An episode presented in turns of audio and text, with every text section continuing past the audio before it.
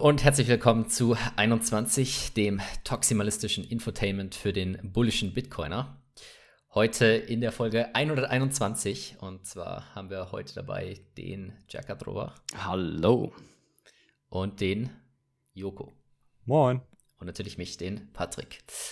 Genau, Jack, hast du die Blockzeit für uns? Blockzeit habe ich, ja. Das ist die 723646. Und danach gleich die Moskau Time. Wir haben 22.64 Uhr aktuell. Alles klar. Genau, dann steigen wir doch gleich in die News ein. Und zwar natürlich das wichtigste News-Item diese Woche, die Proteste in Kanada. Also wer es nicht mitbekommen hat, nochmal eine kleine Wiederholung. Äh, die Trucker in äh, Kanada, die äh, protestieren für die Abschaffung von der Impfpflicht an der Grenze und äh, für die Aufhebung von den Corona-Maßnahmen. Und es gab einige verschiedene Kampagnen jetzt schon, wie das Ganze unterstützt werden sollte. Einmal gab es diese GoFundMe-Kampagne, die wurde dann relativ schnell äh, downgenommen von GoFundMe. Da sind allerdings auch mehrere Millionen US-Dollar zustande gekommen. Und daraufhin haben einige Bitcoiner sich gedacht, wir machen das Ganze aber mit Bitcoin und haben auf Telecoin, da wo wir auch unsere Shoutouts zum Beispiel, wo ihr uns äh, Shoutouts schicken könnt, haben dort einen äh, Fundraiser aufgesetzt. Und dieser Fundraiser hat auch, bevor er pausiert wurde, bereits über eine Million US-Dollar in Bitcoin eingesammelt gehabt. Ja, da kamen richtig große Spenden rum, ne? Also ich glaube, einer hat irgendwie drei BTC oder so gespendet. Ja, also wie halt auch ja, immer fünf, so. Fünf, glaube halt ich. Fünf. fünf. Ja, also es ist wie immer so, es gibt halt so 80-20, ne? Also so 20 80 Prozent der Spenden kommen so von 20 Prozent der Leuten und dann geht es nochmal krasser. Mhm. Also es gibt halt ein paar Whales draußen und ähm, Also praktisch wie beim 21 Telecoin, wo einer, wie, wie, wie viel war es einmal? 210, nee, äh, 21 Millionen Satoshi wurden noch einmal Millionen, gespendet, ja. ne? Richtig, ja, so läuft das. Und äh, das Problem ist jetzt aber, dass diese Keyholder, die waren anscheinend der äh, BTC Sessions, falls ihr den kennt. Das ist mhm. so ein englischer, englischsprachiger YouTube-Kanal. Greg Foss und Jeff Booth, also der Jeff Booth ist ja auch von Price of Tomorrow, der das Buch geschrieben hat. Die waren anscheinend die Keyholder, die haben da so ein Multisig gemacht. Und mittlerweile sind sie es wohl aber nicht mehr. Und warum sie es nicht mehr sind, sagen wir jetzt. Und zwar hat der Premierminister von Kanada, der Trudeau, ja, der hat den Emergency Measures Act äh, quasi einberufen. Das ist so eine Art Notstandsgesetz.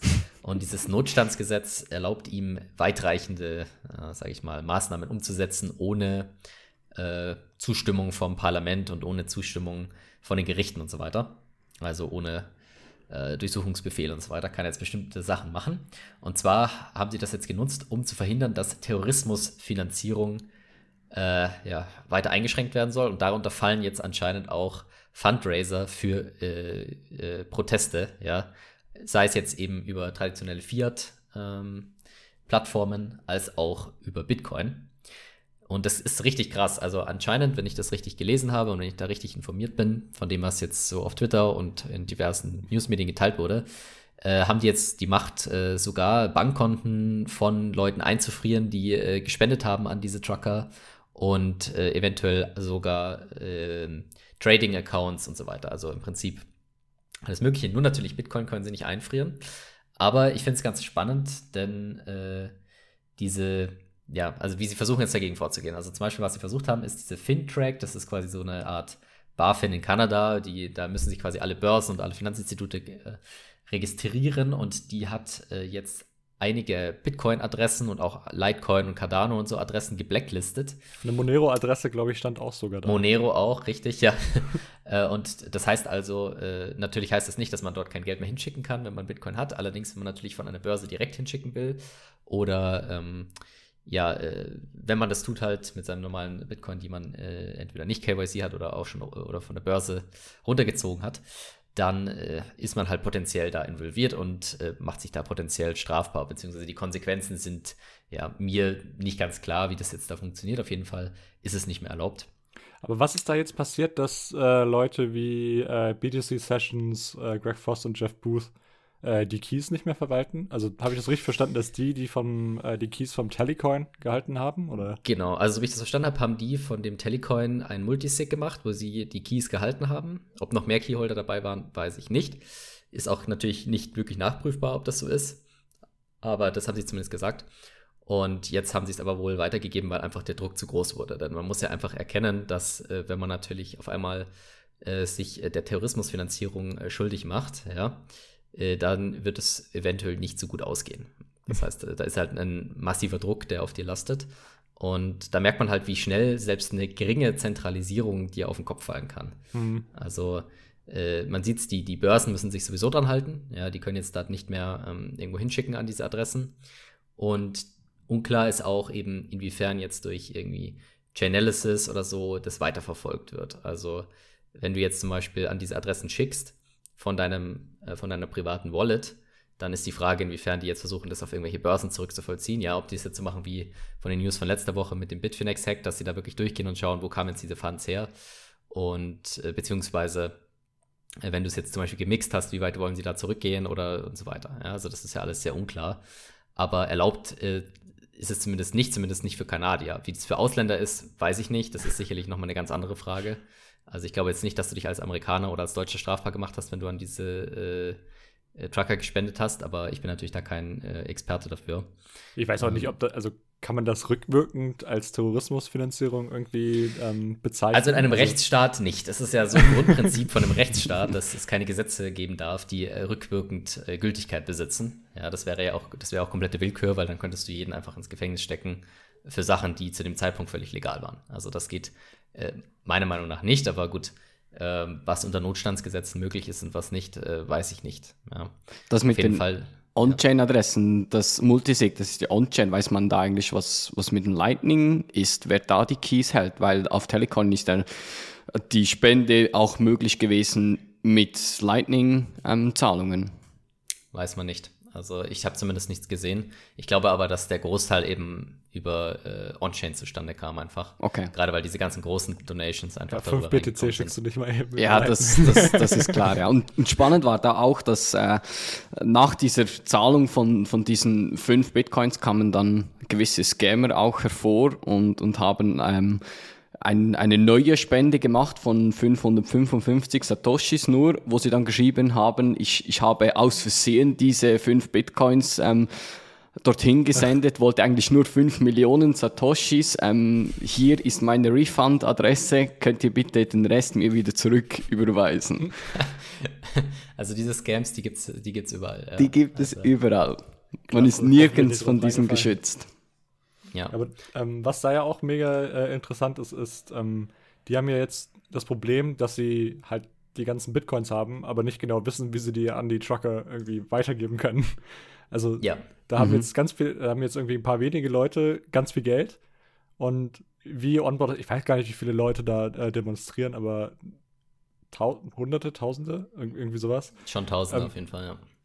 Wie gibst du am effizientesten 1000, äh, Account, 1000 Leuten Geld, ohne dass jemand was doppelt bekommt und aber gleichzeitig, dass du sicher gehst, dass jeder was bekommt und dass die Leute auch gleichzeitig Airdrop. ihre Keys selber halten, nicht betrogen werden können und so weiter. Also ähm, ja, also das ist wirklich ein sehr schwieriges Problem, aber ich meine, das Problem hat man ja nicht nur mit Bitcoin, sondern auch mit den traditionellen Kampagnen. Also ich kann mich erinnern, wo dieses ganze äh, diese ganzen Black Lives Matter Demos ziemlich groß waren in 2020, da gab es ja auch diesen Skandal, dass im Prinzip es an irgendeine Foundation angespendet wurde, Millionen, hm. wo das Geld auch irgendwo versichert ist. Und ob jetzt das an Black Lives Matter gespendet wird, wie willst du das nachprüfen? Ja, oder was, was ist das, was bedeutet das überhaupt? Ja. Und ich glaube, das hast du bei diesen Truckern auch das Problem. Also ich glaube, es gab Ideen, dass man halt sagt, man äh, gibt es an nachweislich Trucker, die irgendwo äh, rumstehen und protestieren, äh, raus. Aber ich glaube, das ist alles gar nicht so durchdacht, weil wenn du sagst, ich spende an die Trucker, das ist ja mehr so ein abstraktes Ding. Also das ist, das ist ja keine, genau. Keine klar definierte Gruppe oder so. Oder Vor allem, reicht es, wenn du da mitgestanden bist und mitdemonstriert hast für zehn Minuten oder was, ja. Also was ich gelesen habe, war, dass äh, irgendwie Paper Wallets äh, gedruckt werden sollen und dann in Umschläge gepackt werden sollen und dann ähm, mit einem Kuli ein random Muster außen drauf, drauf äh, gemalt werden soll das dann fotografiert werden soll, damit man beweisen kann, dass genau dieser Umschlag auch vom originalen äh, Absender stammt und so dann irgendwie jeder ein Paper Wallet bekommt. Aber da sind, also da sind so viele Probleme und Tücken bei. Ähm, mal abgesehen davon, dass halt jeder irgendwie in der ganzen Kette einfach das Paper Wallet sweepen kann. Ähm, ja, ja, ist schwierig. Ich weiß, das Hexa Wallet wollte da irgendwas machen, aber da, das war auch alles nicht optimal und ähm, ja. ja, also du kommst um das Problem nicht herum, dass du irgendwen brauchst, der irgendwie ein gewisses Vertrauen genießt, um diese Funds halt weiterzugeben. Und das haben, ich denke, Multisig ist da schon eine ganz gute Lösung für das, fürs Erste, dass man halt sagt, man spendet jetzt nicht an eine Adresse, an, von, das nur eine Person kontrolliert. Aber ja, du, du bist darauf angewiesen, irgendwie dem zu vertrauen und wie man das distributen soll, ist mir unklar. Also ich bin sehr gespannt, wie diese Funds letztendlich ankommen sollen. Weil wenn du sie nicht verteilen kannst, was machst du dann? Schickst du es dann zurück? Oder du weißt ja teilweise gar nicht, wer gespendet hat, weil oft sind die Spenden anonym hm. auf Telecoin oder so. Das heißt, du kannst gar keinen Refund machen. Also, naja, also bei, bei Bitcoin kannst du natürlich einfach wieder an die äh, Sender-Adress schicken, ne? Ja, das könntest du machen. On-Chain, ja. Ist, aber Lightning. Genau, ja. Lightning wie? Ja, und selbst bei On-Chain ist immer die Frage, äh, bei diesen Sender-Adressen ist immer die Frage, was dann da genau enkodiert ist, was für ein Skript dahinter steht. Ja, wenn es natürlich eine normale Single-Stick-Wallet ist oder so oder Multi-Stick-Wallet, dann weißt du ja nicht, vielleicht hat er die Wallet schon wieder gelöscht oder so. Ja, du kannst mhm. natürlich burnen dann, aber sicher ist es nicht wirklich. Dieses, dieses nee, Problem haben ja auch Merchants, dass, dass du einen Refund nicht einfach an die Adresse zurückschicken kannst. Zum einen aus Privacy-Gründen und zum anderen, weil du ja nicht weißt, hat der die, die Keys noch und je länger das Ganze von, äh, von sich geht, desto schwieriger ist es. Also, Wie macht das, das eigentlich der 21-Podcast mit den Shoutouts Satoshis? Ich weiß gar nicht, wie viel wir da über das Security-Setup äh, verraten dürfen, aber das ist auf jeden Fall. Das glaube ich, haben wir schon mal gesagt. Das ist ja? halt ein, ein Multisig-Setup, ja. Genau, ja. von äh, mehreren der Core-Podcaster. Ja. ja. Das ist, glaube ich, irgendwie mehrere Bitbox über Spectre, glaube ich, miteinander verbunden unter Multisig und. Ja. Genau, also das ist schon äh, sehr sicher. Aber es ist eben nicht klar, wie man das verteilen soll. Und dieses Problem haben wir ja jetzt bei uns, haben wir im Podcast ja auch, ja. Wir haben ja auch viele Spenden immer, die von euch reinkommen. Und da muss man ja auch immer überlegen, wie verteilen wir das und wie machen wir das möglichst transparent. Aber letztendlich ist das natürlich eine gewisse Vertrauenssache, ja. Jeder äh, Zuhörer äh, kriegt 500 Cent. ja, aber dann hast du halt schnell eine Sybil Attack. Ja, auf einmal sind unsere Zuhörer Helikoptergeld wesentlich höher als davor. Reverse Value for Value. Geht Breeze eigentlich auch in die andere Richtung? Ja, das, äh, ist ein guter Punkt. Also, was ich halt sehr spannend finde, ist also einmal diese Problematik. Also, ich glaube, da wurde halt einfach zu wenig drüber nachgedacht, wie man das tatsächlich am Ende verteilen will. Und die andere, äh, das Krasse finde ich eher, wie das halt jetzt in Kanada abgeht.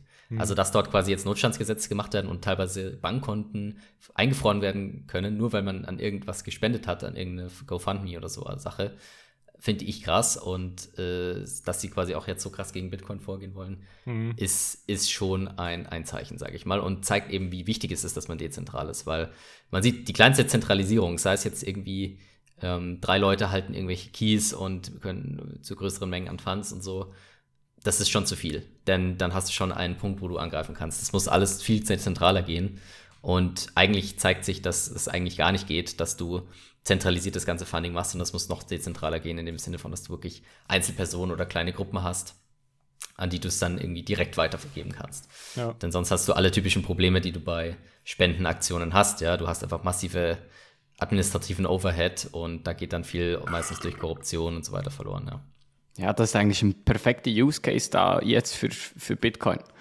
Ähm, am besten wäre es, wenn, wenn die Trucker selber irgendwie eine Lightning Wallet haben oder eine fixe LNURL statische, die auf mit ihrem Twitter-Profil oder wo auch immer posten und dann die ganzen Intermediäre wie jetzt auch Telecoin oder PTC Sessions und diejenigen, die die Keys gehalten haben, einfach gar nicht mehr benötigt wird, sondern direkt die, die Satoshis an die Truck-Driver gleich direkt gesendet werden können. Ja, aber dann hast du ja auch das Problem, dass irgendwie einer mega viel bekommt und der andere mega wenig. Also du das, kannst das ja sowieso, du kannst es natürlich so, irgendwie an die, an die, Leute verteilen. Das ist ja nicht das Problem. Das Problem ist nur sicherzugehen, dass jeder gleich viel kriegt oder dass jeder äh, was bekommt, der äh, was bekommen soll. Ja, das, der Witz ist auch, dass du ja damit natürlich auch den Protest incentivierst, was eigentlich auch ein richtig ein witziger Anreiz ist, weil wenn du sagst, jeder, der quasi protestiert, kriegt so und so viele Satz, dann äh, hast du natürlich einen Anreiz, dass für nicht mehr Leute kommen was auch irgendwie, ja, komisch ist. Mhm. Ja. Aber deshalb meine ich, es ist sehr schwierig. Also, wie sollst du das identifizieren, wer jetzt da echt protestiert und wer nicht? Also, sehr, sehr, sehr, sehr, ja, schwieriges Problem. Ich weiß nicht, ob man das tatsächlich lösen kann. Ich habe das Gefühl, es, es, ist auch nicht wirklich lösbar, sondern was eigentlich eher passieren muss, ist, dass die ganzen Leute selber verstehen, dass sie quasi ähm, selber Bitcoin halten und selber sich kaufen oder beschaffen, am besten ohne KYC. Und dann sind sie auch nicht eben so zensierbar wie heute, wo einfach dein Bankkonto von heute auf morgen eingefroren werden kann, ja, wie dieses Meme so, ja, tut uns leid, äh, leider können sie nicht einkaufen, denn ihre politische Meinung ist nicht mehr gewünscht, ja. Minus 5000 genau, äh, Social Credit Points. Richtig. Und genau dieses Meme wollen wir verändern, weil es ist, es ist, es ist einfach äh, wahr. Also man sieht, es kann sehr schnell gehen. Das Gute Und, ist ja, äh, ähm, das Problem existiert ja aktuell eigentlich nur, ähm, weil es noch keine zirkuläre Ökonomie gibt eigentlich. Ansonsten Richtig. könnten die Leute ja die Bitcoins einfach ganz normal ausgeben. Ähm, Richtig. Und das Problem besteht auch nur deshalb, weil die meisten Leute einfach keinerlei Bitcoin-Bildung haben. Also wenn die meisten noch nicht mal wissen, was eine Wallet ist und schon gar nicht wissen, wie das mit der Privacy aussieht, dann wird das Ganze auch sehr schwierig sein. Also zum Beispiel privat das Ganze zu verteilen, sodass das dann, dass ähm, die das dann auch nutzen können, ohne dass es jemand mitbekommt, ist quasi unmöglich, weil du irgendwo gezwungen bist, aktuell noch mit irgendeinem, mit einer Börse zu interagieren, wenn du das irgendwie rausbekommen willst. Das heißt, genau richtig, also das muss irgendwie eine zirkuläre Ökonomie sein, dass du halt das Geld dann auch, was du dann bekommen hast, auch äh, rumschickst, weil dann wirst du auch nicht zensiert, ja. Dann ist es auch egal, ob du da einen Coinjoin gemacht hast oder wo diese Funds herkamen, sondern das ist dann eben mehr wie Bargeld, weil du wirst als Privatperson ja, kein Background ja einfach checken. nach El Salvador auswandern. Problem gelöst. Können sie machen, ja. Ich weiß nicht, ob sie in El Salvador noch mehr Trucks brauchen. Da bist du jetzt Experte, Joko. Kann, kann man genug Trucks haben? ja, ich weiß es nicht. Also, äh, Kanada hat wohl zu wenig aktuell. Also, ja, also es ist, es, ist, es ist auf jeden Fall eine spannende Sache und ich bin gespannt, wie sich das weiterentwickelt, weil das ist ja jetzt schon, sag ich mal, sehr, sehr, sehr, sehr tyrannisch. Also irgendwelche äh, Gesetze ähm, äh, zu machen, die Notstandsgesetze, die, äh, wo du einfach so ohne Gerichtsbeschluss äh, dein Bankkonto einfrieren kannst, das ist, ja, hat, denke ich, mit einer demokratischen Ordnung wenig zu tun. Wer auf jeden Fall will, äh, wer auf jeden Fall will, dass ihr äh, mehr KYC-Exchanges benutzt, äh, ist Coinbase. die haben bei, beim Super Bowl hatten die eine sehr, sehr spezielle Werbekampagne und haben für, ich glaube, was 30 Sekunden oder so, dauert ein Werbespot, haben einfach einen äh, QR-Code gezeigt, der sich hin und her bewegt, äh, wie so ein alter Windows ähm, also der an den Seiten immer abprallt. Äh, und der QR-Code ging einfach äh, zu Coinbase. Also eine, äh, eine, sehr, sehr billige äh, Werbung für sehr, sehr viel Geld ausgestrahlt. Also, scheinbar hat Coinbase dafür 16 Millionen US-Dollar bezahlt und was ich gelesen hatte, ich glaube, äh, über 20 Millionen Klicks oder so innerhalb von, innerhalb von wenigen Minuten erhalten und so natürlich die kompletten Server lahmgelegt, wie, wie wir es normalerweise von Coinbase kennen, wenn Bitcoin sich in, äh, in kürzester Zeit vervielfacht, äh, Coinbase stürzt ab. Die, der erste, äh, das erste Anzeichen eines Pumps, direkt Coinbase äh, ist down und ähm, so war es natürlich dieses Mal auch und äh, ja, viele Leute, die eigentlich sich gerne äh, angemeldet hätten bei Coinbase, haben es dann doch nicht getan, weil Coinbase down war. Also mit anderen Worten, Coinbase hat 16 Millionen US-Dollar bezahlt, damit die Leute auf eine 404 Error-Webpage kommen. Ist das genau. korrekt? Also ich weiß nicht, wie viele Klicks sie ausgehalten haben, bevor sie down gegangen sind, aber ich glaube nicht, dass es alle waren. Allerdings muss man sagen, ist natürlich auch so eine äh, geniale Marketingstrategie. Also du siehst, wir reden jetzt drüber, ja, und äh, es redet jeder darüber, wie es jetzt gecrashed ist und nein. Aber es bedeutet ja auch, dass sehr viele Leute gleichzeitig auf die Website gegangen sind, ja, ja, ja dass die Nachfrage groß Fall, war. Ja. Also man könnte auch sagen, vielleicht war das auch ähm, ja, geplant. Ja, das ist wie die damals bei dem Cybertruck, äh, wo, wo, sie die Scheibe zerschmissen haben. Ja, das ist so klar, Free Marketing. Ähm, muss man mal schauen. Aber, Patrick, machst äh, du hier Werbung für deine äh, für dein Stockportfolio? Natürlich nicht. Natürlich nicht. Ähm, genau, also die, äh, genau, also es gab aber auch noch mehr, was ich spannend fand, war, dass auch generell im Super Bowl mehrere äh, äh, auch Werbungen für verschiedene Kryptobörsen war. Also ich glaube FTX. Äh, Crypto.com so, war, war auch da vertreten. Ja, also man merkt einfach, es ist einfach immer mehr Mainstream. Also quasi Super Bowl, das hat ja, das ist ja das Ereignis in den USA und da hat quasi dann jetzt jeder schon davon gehört und äh, ja, beschäftigt sich damit. Wie viele Zuschauer, also ich glaube wirklich mehrere hundert Millionen Zuschauer auf der Welt oder so, ne? Mhm. Und ja, da, da leider haben wir unseren Sportkorrespondenten Las Miranda nicht dabei heute. Also ich schaue den Super Bowl auch. Der könnte uns bis auf die dritte Nachkommastelle sagen. Der hat sich so auf die Werbung gefreut. Ja, also ich habe den Super Bowl auch geschaut, aber im deutschen Fernsehen, wenn du jetzt nicht gleich direkt irgendeinen äh, Fox-Sender oder so bekommst ähm, und über Pro7 schaust, über RAN, dann bekommst du die ganzen Werbungen gar nicht mit. Weil wenn dort ja Werbung eingeblendet wird, wird da einfach die deutsche Werbung dann eingeblendet. Wie ist es dann mit Schweizer Werbeunterbrechung? Da, da ist es noch spezieller, weil dann wird ja, die, also wenn, wir haben sehr viele deutsche Sender und wenn in Deutschland eine Werbung kommt, dann wird hier eine Schweizer Werbesendung dann eingeblendet. Und da gibt es immer so einen kurzen Delay, wo dann wieder zurückgeschalten werden muss und da kommt einfach irgendwie so ein Kack Pro 7 Logo die ganze Zeit irgendwie 10 Sekunden lang, bis es dann wieder weitergeht. Verstehe, ja. Also, Genau, aber in den USA zumindest war auf jeden Fall diese Werbespots und das ist schon anders. Also man sieht auch wieder, dass die USA da einfach weiter ist. Also bei uns gibt es sowas eigentlich nicht, ja. Also müssen wir mal gucken, wann das, ja, wann das Bit, weitergeht. Bitwala macht irgendwann hier Werbung auf ProSieben. ja. Oder, oder Bitpanda. Oder was gibt's hier noch? Custody Provider. Ähm. Schiff, ja, Schiff die amerikanische.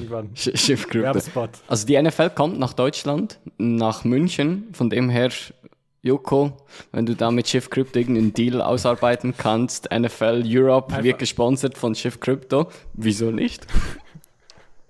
Ihr habt das hier zuerst von gehört. Jemandem, der die Bitbox hochhält und das für 30 Sekunden. Anstelle der Nationalhymne wird einfach die Bitbox so hochgehalten im Stadion und that's it. Gut, äh, dann kommen wir mal zur nächsten News. Und zwar steigt, äh, steigt der drittgrößte US-Ölkonzern ins äh, Bitcoin-Mining ein. Und zwar handelt es sich da um Conoco Phillips. Das kennt man auch in Deutschland unter den äh, Jet-Tankstellen, die gehören zu diesem Konzern. Die haben 10.000 äh, Mitarbeiter und ungefähr 120 Milliarden Dollar Marktkapitalisierung. Also wer sich darunter nichts vorstellen kann, kann man immer gut mit dem DAX vergleichen. Also wenn sie im DAX wären, wären sie auf Platz 5, also ist jetzt kein kleines Unternehmen. Also das ist schon ein großer Player weltweit. Und die haben jetzt eben so ein Pilotprojekt gestartet in North Dakota, das ist ja auch an der kanadischen Grenze, wo sie eben dieses Flare Gas, also dieses Gas, was bei der Ölproduktion gewonnen wird, was aber nicht lukrativ weiter äh, verwendet werden kann, wird dort verbrannt und dort werden dann die Miner damit äh, betrieben. Ja, und das, was daran ganz interessant ist, ist, dass es eben einfach ein sehr großes Unternehmen jetzt ist. Also wir sehen ja immer mehr sehr, sehr große Player steigen in das Mining-Game ein. Wir haben jetzt schon gehört von Intel, die wollen ja, glaube ich, nächste Woche ihren ASIC vorstellen. Ist aber schon praktisch alles geleakt, außer der Preis. Genau, also ich glaube, wir wissen irgendwie 7 Nanometer Technologie oder genau. so, also wirklich äh, neueste Technologie und äh, hohe Effizienz und 10% das sieht man einfach effizienter ja. als der aktuelle Bitmain S19 XP, glaube ich. Ja, also da, wird jetzt gekämpft werden und ich denke, das dauert auch nicht mehr lange, bis quasi alle Großen in den Markt eingestiegen sind und genauso wird es bei den Öl- und Gasunternehmen sein und ja, bei das, allen Energieanbietern, denke ich. Das, das Krasse bei dem äh, Flare-Mining ist ja eigentlich, äh, und das hat mich auch immer gewundert, warum das noch nicht so viele Leute machen, ähm, dass dieses Flare-Gas wird ja normalerweise einfach ganz normal verbrannt, weil du damit nichts machen kannst. Wird einfach angezündet und äh, CO2 freigesetzt und nichts, nichts damit gemacht. Und äh, jetzt kannst du da halt einfach einen Generator anschließen, kannst äh, das äh, Gas benutzen, um halt einen Motor anzutreiben und einen Generator und äh, kannst jetzt damit Bitcoin meinen. Und du hast halt, du kannst halt einfach meinen ohne äh, oder praktisch mit äh, close to zero Energiekosten. Und ja. also und plus zusätzlich, du kannst dir theoretisch noch vergüten lassen, dass du CO2 eingespart hast, weil ja. weniger CO2 in die Atmosphäre kommt. Also ähm, ich, Great American Mining hat das ja, glaube ich, äh, schon seit, macht das schon seit ein, zwei Jahren oder so oder noch länger. Hm. Und ähm, die werden auch immer größer, aber die sind noch nicht riesig und es macht auch noch nicht jeder, der irgendwie Öl fördert. Aber ähm, ja, ist eine Frage der Zeit. Also du lässt ja massiv Geld einfach auf dem Tisch liegen, wenn du das genau. einfach. Ist ja wirklich, es, es verpufft ja wirklich. Und du, du kannst es einfach, äh, du kannst du hast es nur einmal die, An die Anschaffungskosten von, von den Minern und du kannst dir aber die ältere Generation Miner einfach besorgen.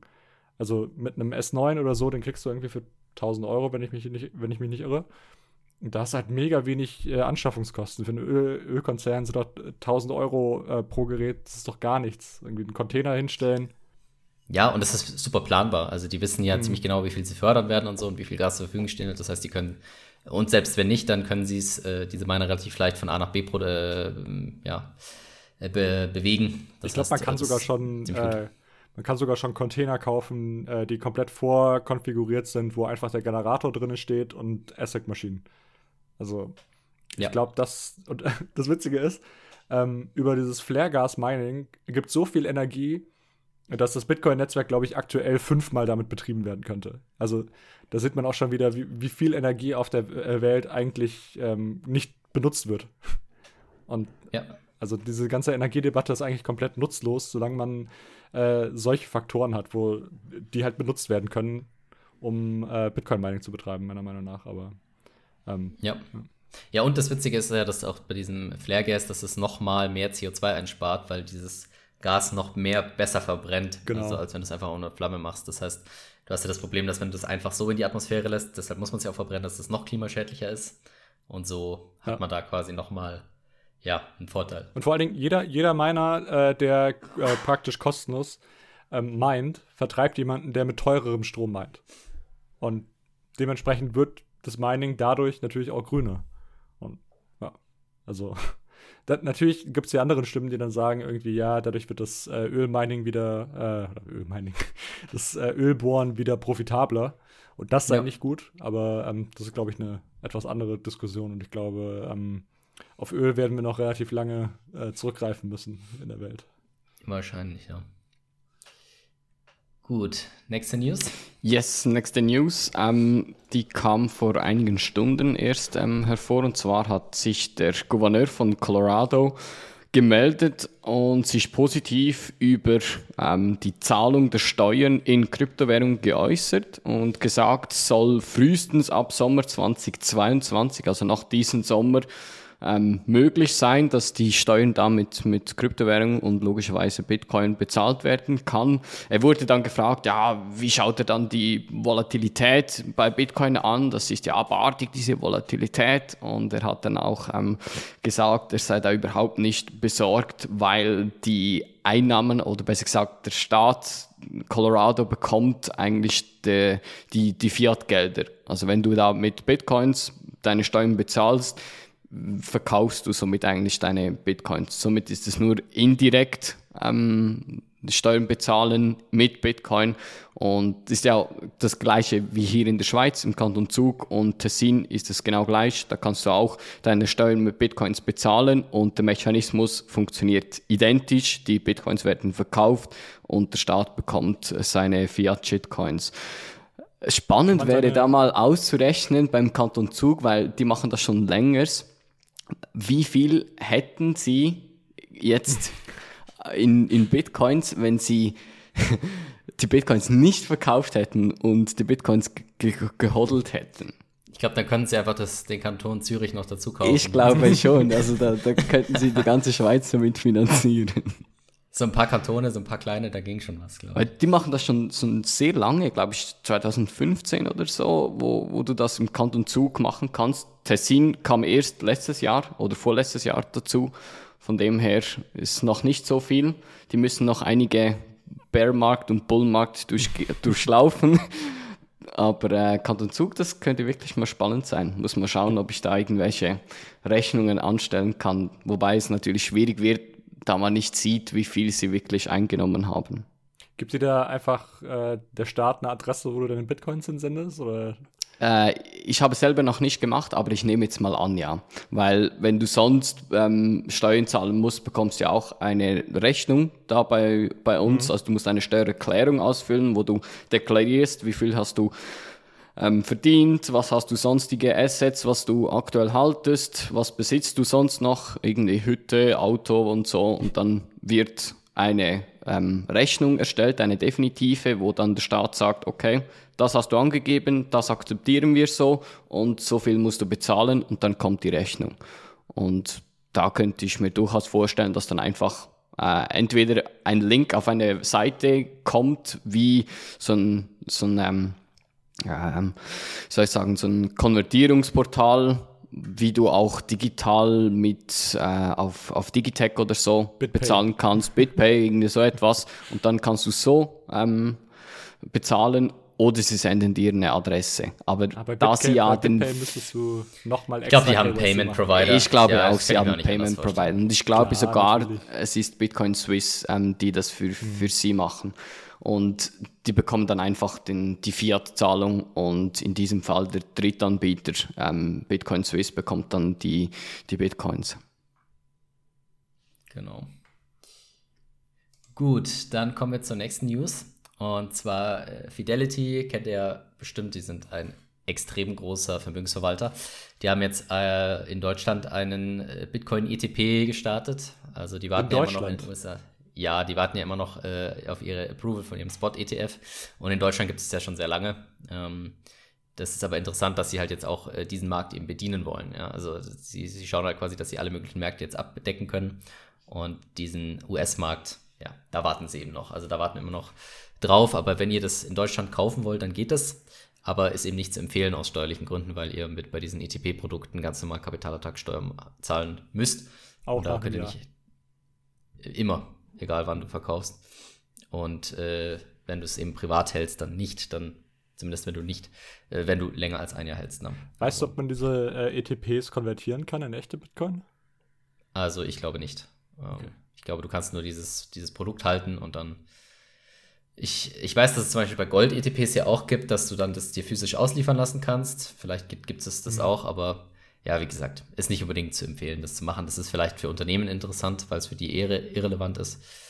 Ähm, und weil die vielleicht schon einen Broker-Account haben oder so und sich nicht bei irgendeiner Börse anmelden wollen oder so. Ja, ist halt oder halt für das Family Office oder so. Gibt. Also, ja, also das haben wir ja schon so oft diskutiert.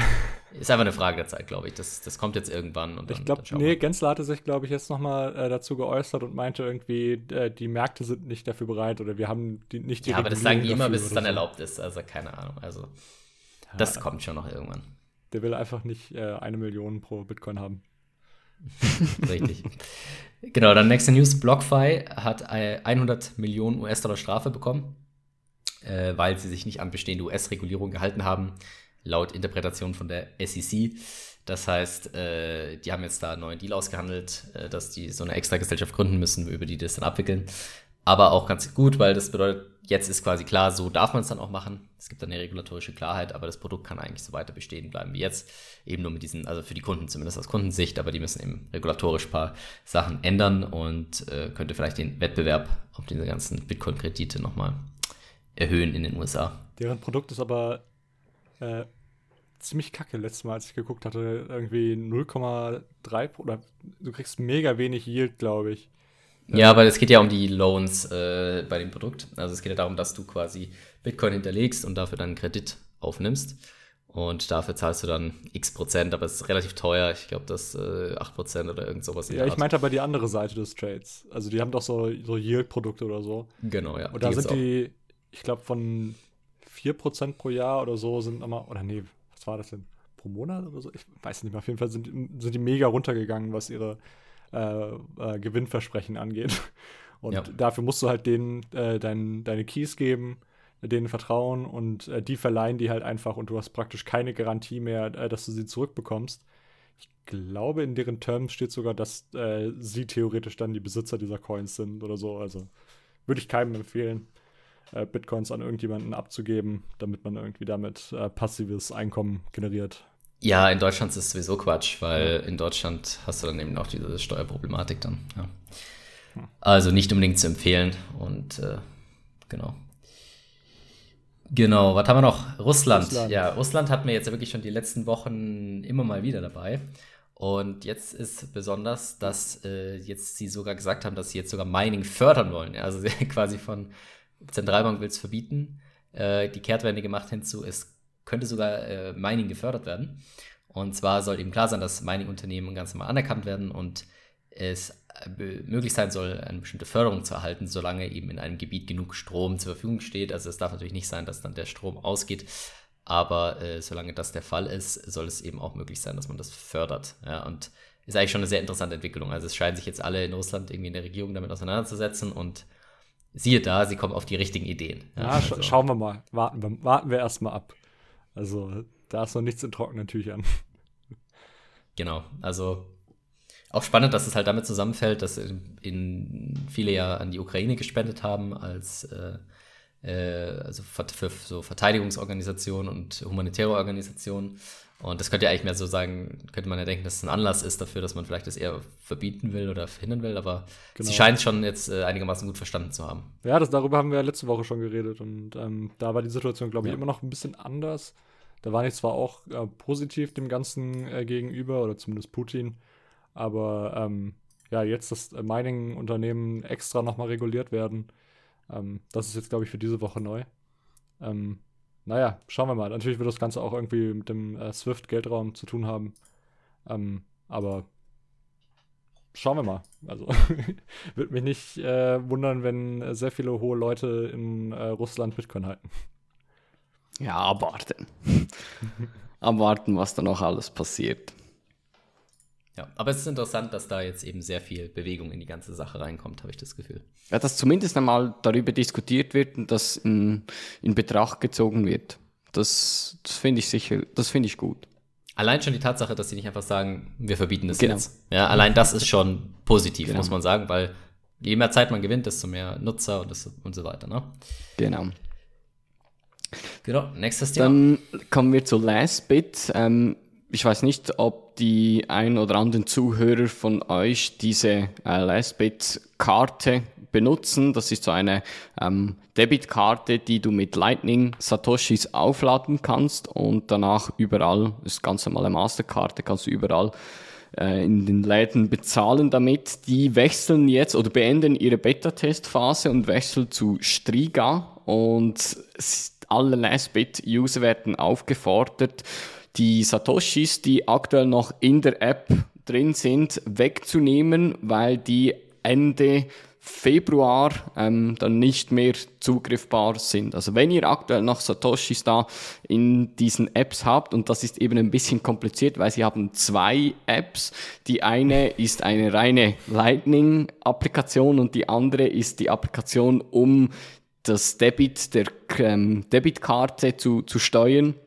Und das war eine am besten, reine Katastrophe. Reine Katastrophe, genau. Und sie haben auch versichert, jetzt mit Striga kommt dann alles vereint in einer App und soll alles einfacher und schöner dargestellt sein. Und deshalb, also wenn ihr noch Funds da habt, bitte diese wegnehmen und danach, ähm, wenn ihr jetzt eine Karte habt, ist noch nicht ganz klar, konnte ich aus den News noch nicht äh, lesen, ob du dann automatisch eine neue Karte bekommst oder die alte, die du bereits hast, ebenfalls weiterhin gültig ist und einfach der Account zum Aufladen zu Striga gewechselt wird. Was aber definitiv steht, ist, dass ihr, ähm, wenn ihr bereits Lastbit-User seid, euch keine Gedanken machen müsst, um einen Striga-Account eröffnen zu können, sondern das wird automatisch gemacht. Also wenn ihr bereits Lastbit-User seid, dann einziges, was, was ihr tun müsst, ist, sind die Funds wegnehmen. Und die Funds könnt ihr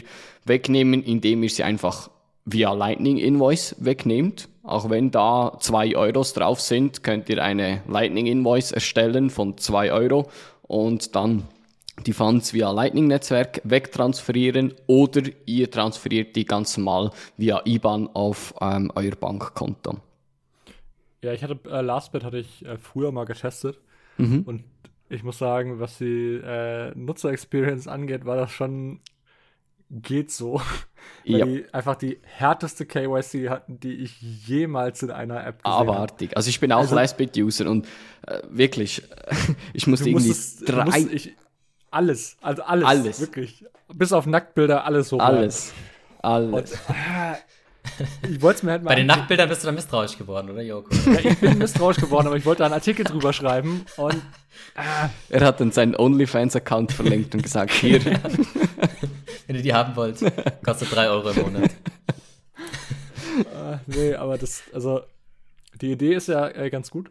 Und äh, das äh, Striga-Angebot sieht noch mal besser aus. Also, ähm, jetzt, wo ich sowieso, jetzt, wo die sowieso meine Daten haben, werde ich mir das Striga auf jeden Fall auch äh, angucken, wenn die äh, aus der Beta raus sind.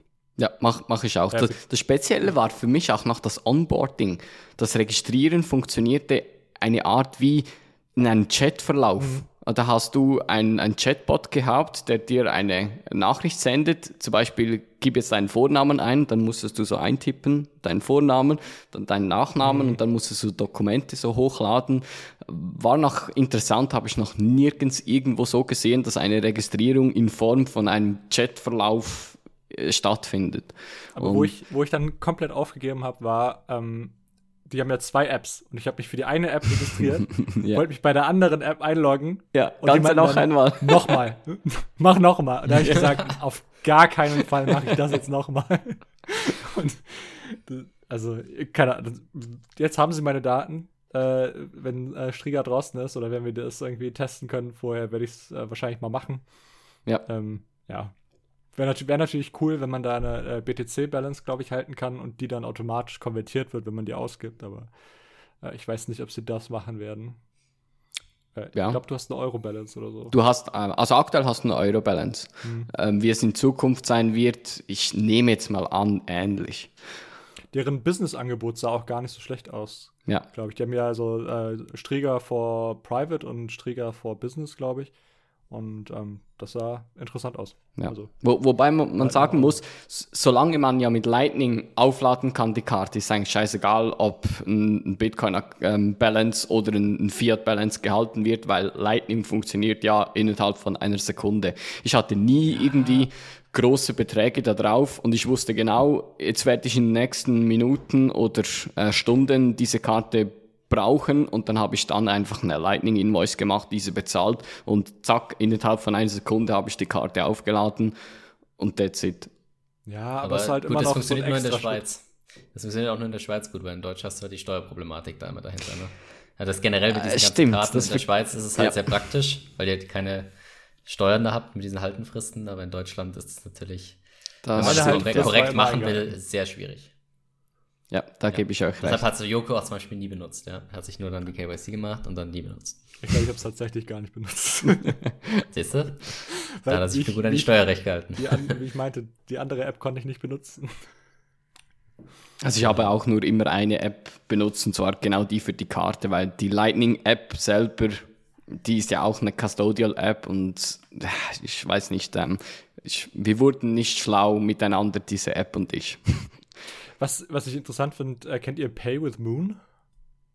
Ja, habe ich schon mal gehört. Ähm, das ist auch so, das ist so eine, ein Browser-Plugin, wo du dir ähm, ohne einzuloggen, oder beziehungsweise ich glaube, du musst dich einloggen, aber ähm, kein KYC, kannst du dir so äh, Kreditkarten äh, erstellen, die du mit Lightning aufladen kannst. Also praktisch die gleiche Idee wie LastBit, nur ohne KYC. Okay, nice. Also, ähm, ich weiß auch nicht genau, wie, wie das legal sein kann. Hm. Oder ob das auch wirklich funktioniert, aber äh, die haben auch irgendwie mit Strike zusammen gepartnert oder so. Das heißt, so unlegit sollte es nicht sein, aber. Ja, sind wir mal gespannt. Muss ich mal ausprobieren, ausprobieren wenn ich irgendwas Kleines kaufen. Genau. Äh, kaufen ja, ich werde sicherlich auch ähm, Strieger ausprobieren äh, oder Lastbit zusammen mit Strieger und werde da in den nächsten Wochen äh, oder Monaten, je nachdem wie schnell es geht, auch meinen Erfahrungsbericht hier teilen, ob das etwas ist her? oder nicht. Wie? Wo kommen die nochmal her? Also Lastbit? Lastbit. Ah, ich, ich glaube, es ist ein Team, das verstreut ist von mehreren Nationalitäten. Also ein Schweizer ist dabei, das, das habe ich gesehen. Ähm, und die Karte selber kam, glaube ich, von Lettland. Okay. Irgendwie so. Auf jeden Fall Europa. Okay. Okay. Genau. Dann letzte News für heute, bevor wir dann ähm, zur Community-Teil kommen. Und zwar haben wir wieder ein All-Time High und zwar nicht beim Preis, sondern bei der Hashrate.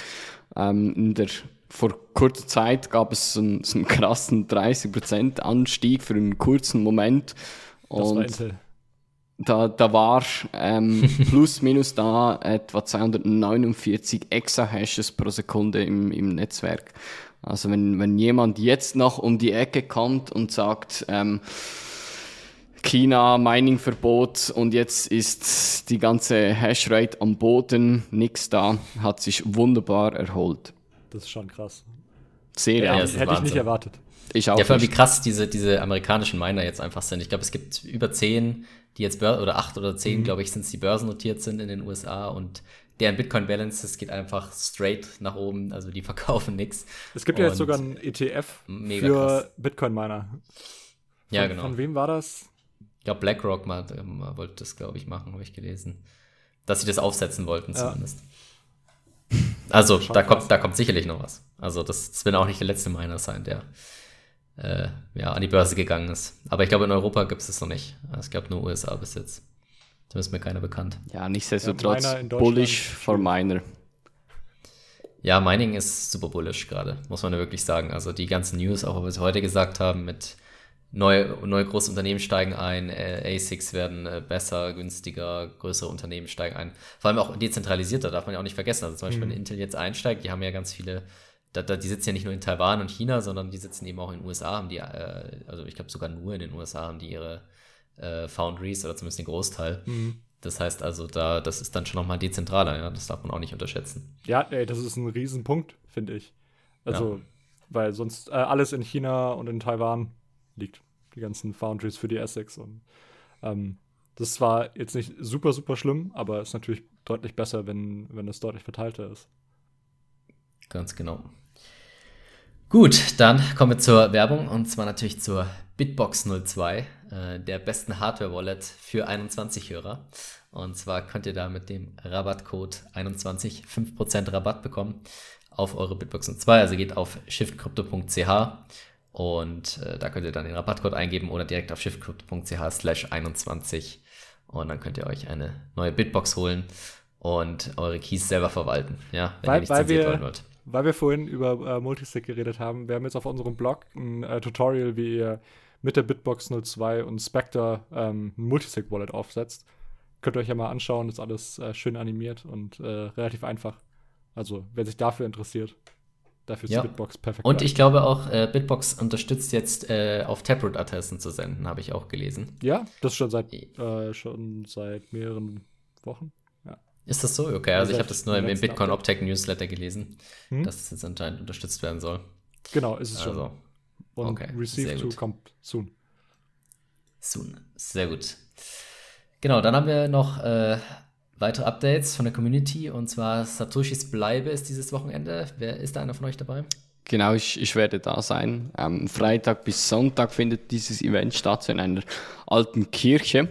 Ähm, bin gespannt. Ich werde sicherlich auch für den 21 Podcast da live vor Ort so eine kleine Podcast-Folge mit den Eindrücken und was wir da alles so gemacht haben zusammenschneiden. Also seid gespannt.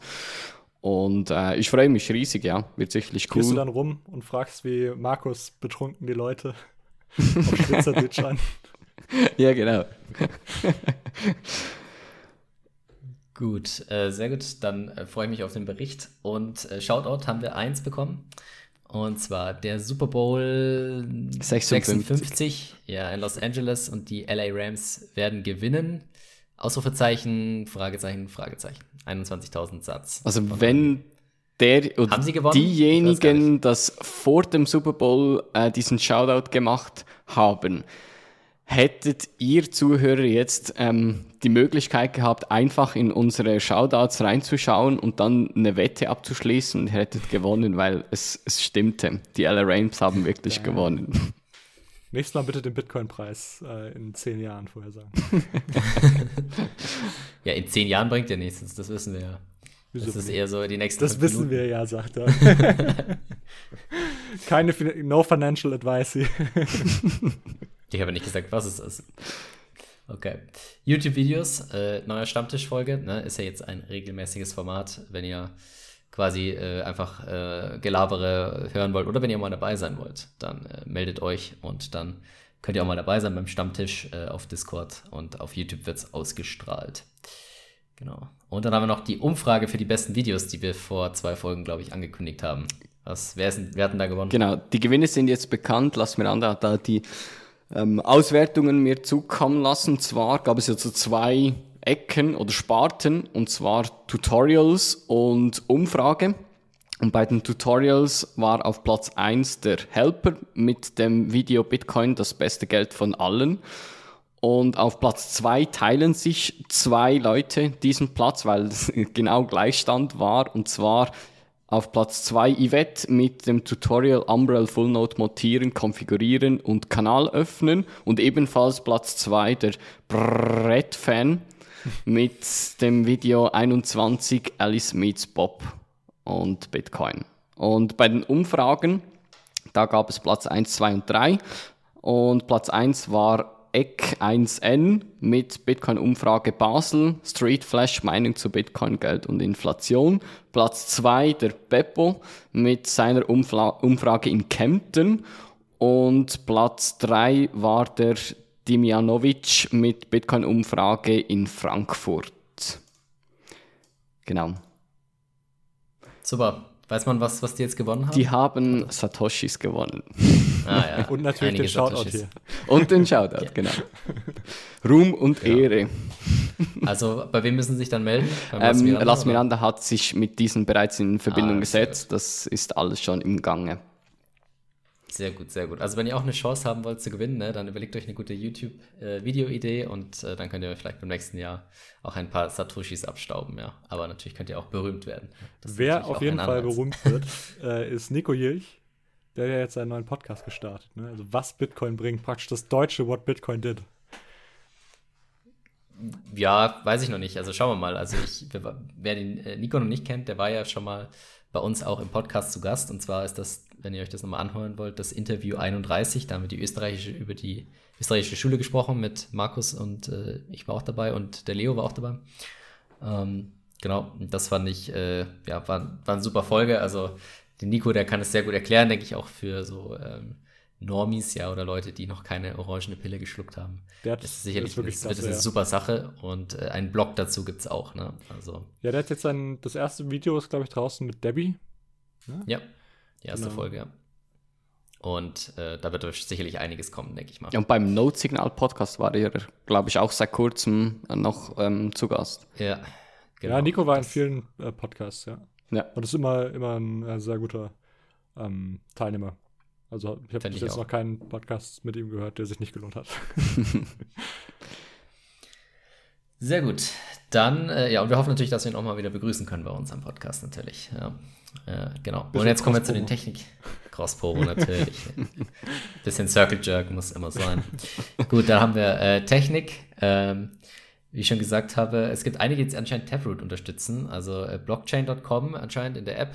Blockchain.com, äh, die haben doch ewig gebraucht, um. Ähm, ja, ich wollte gleich sagen, das hat mich jetzt enorm irgendwie verblüfft. Blockchain.com, die hatten doch erst letzten Sommer auf Segwit mhm, umgestellt. Ja. Und ja. jetzt bereits ja. Taproot, okay. Aber es ist Send to, Send to Taproot, ne? nicht Receive. Okay, okay. Ja, ja, das ist nochmal ganz was anderes, ja. Aber genau, und äh, BitMEX auch. Also bei BitMEX kann man jetzt auch auf Taproot schicken. Und wir haben äh, eine neue Lightning-Implementierung und zwar von L2 Technology heißt die Firma und die Implementierung heißt Sensei. Die soll auf dem LDK basieren, was ja von Spiral BTC entwickelt wird, also Square zu Square gehören die oder Block jetzt. Und ja, bin gespannt. Ich weiß, da habe jetzt allerdings keine großen Hintergrundinformationen, also weiß nicht genau, was man da jetzt erwarten kann oder wer dahinter steckt. Mm, ja, John Cantrell steckt dahinter. Ähm, mhm. Den einige wohl von, ähm, von Twitter vielleicht schon kennen. Ähm, und das ist so eine halt eine Software, die es relativ einfach machen soll, so Unterwallets und so Unternodes äh, zu erstellen, damit Leute ähm, nicht ihren eigenen Node managen müssen, sondern dass du praktisch für andere Leute deren Node managst und so. Also äh, darauf liegt, glaube ich, so der Fokus von Sensei. Und ähm, man kann zwar noch nicht, ich glaube, Liquidität scheren oder so, aber äh, das soll wohl alles kommen und sieht auch sehr interessant aus. Also ich glaube, dafür äh, wird es auch die ein oder andere ähm, Applikation dann geben. Top. Dann haben wir es auch schon wieder geschafft für heute. Wenn euch das extrem gefallen hat, was wir hier gemacht haben, ja? wenn ihr unterhalten wart, wenn ihr gelacht habt, wenn ihr und euer Tag verbessert wird, dann gebt uns doch 5-Sterne-Bewertung auf Spotify. Wenn ihr findet, dass äh, der 21 der am meisten bewertete Podcast in Deutschland sein soll. Korrektur. Ja. Letztes Mal habe ich gesagt, äh, dass äh, 21 der am meisten bewertete äh, Podcast in Deutschland ist. Ist er leider nicht. Nee, ist er leider noch nicht. noch. Aber ich glaube, wir sind nicht.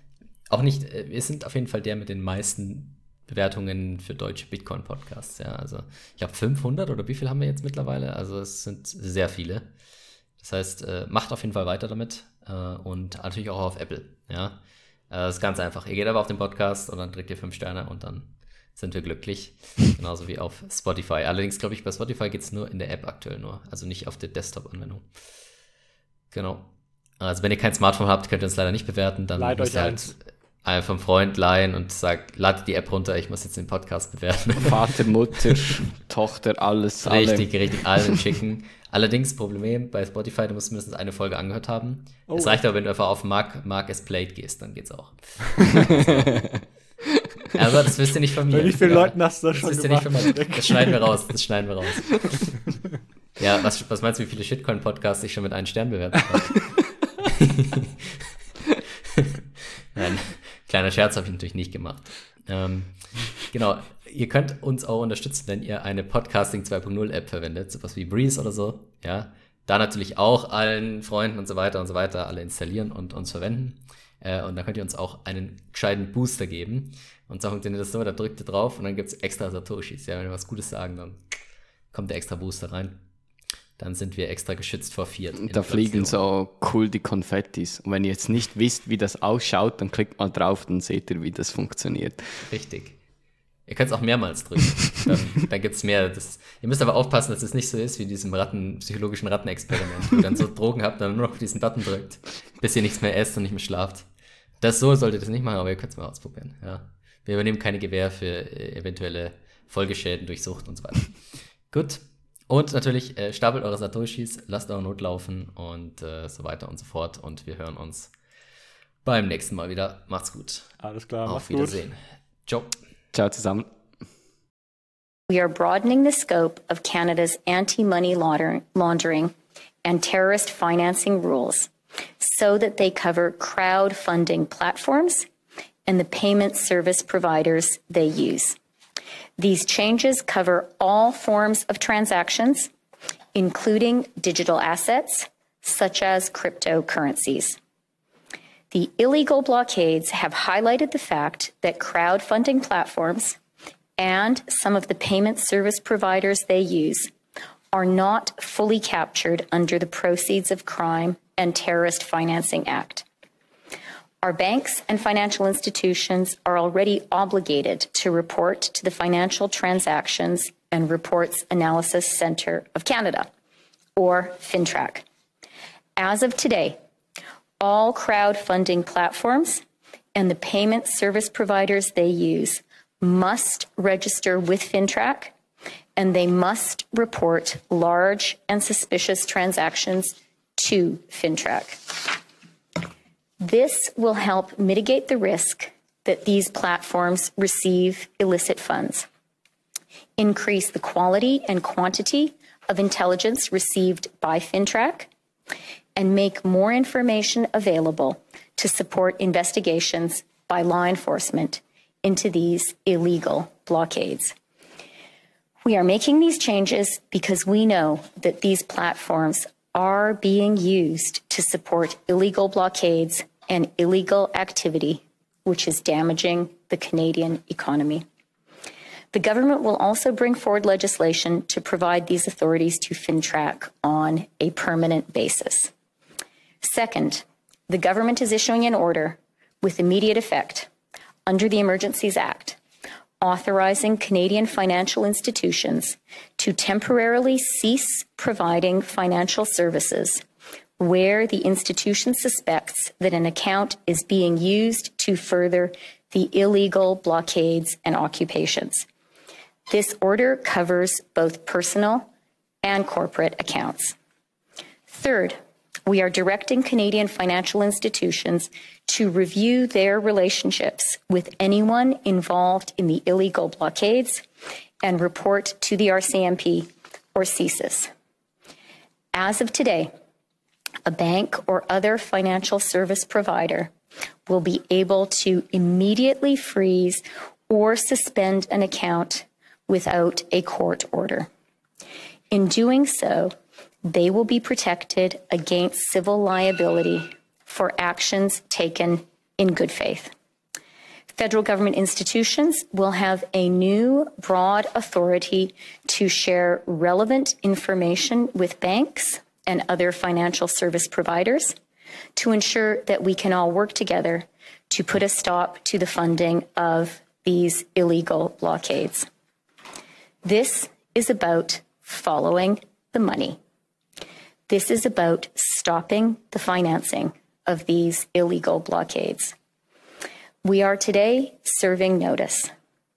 If your truck is being used in these illegal blockades, your corporate accounts will be frozen.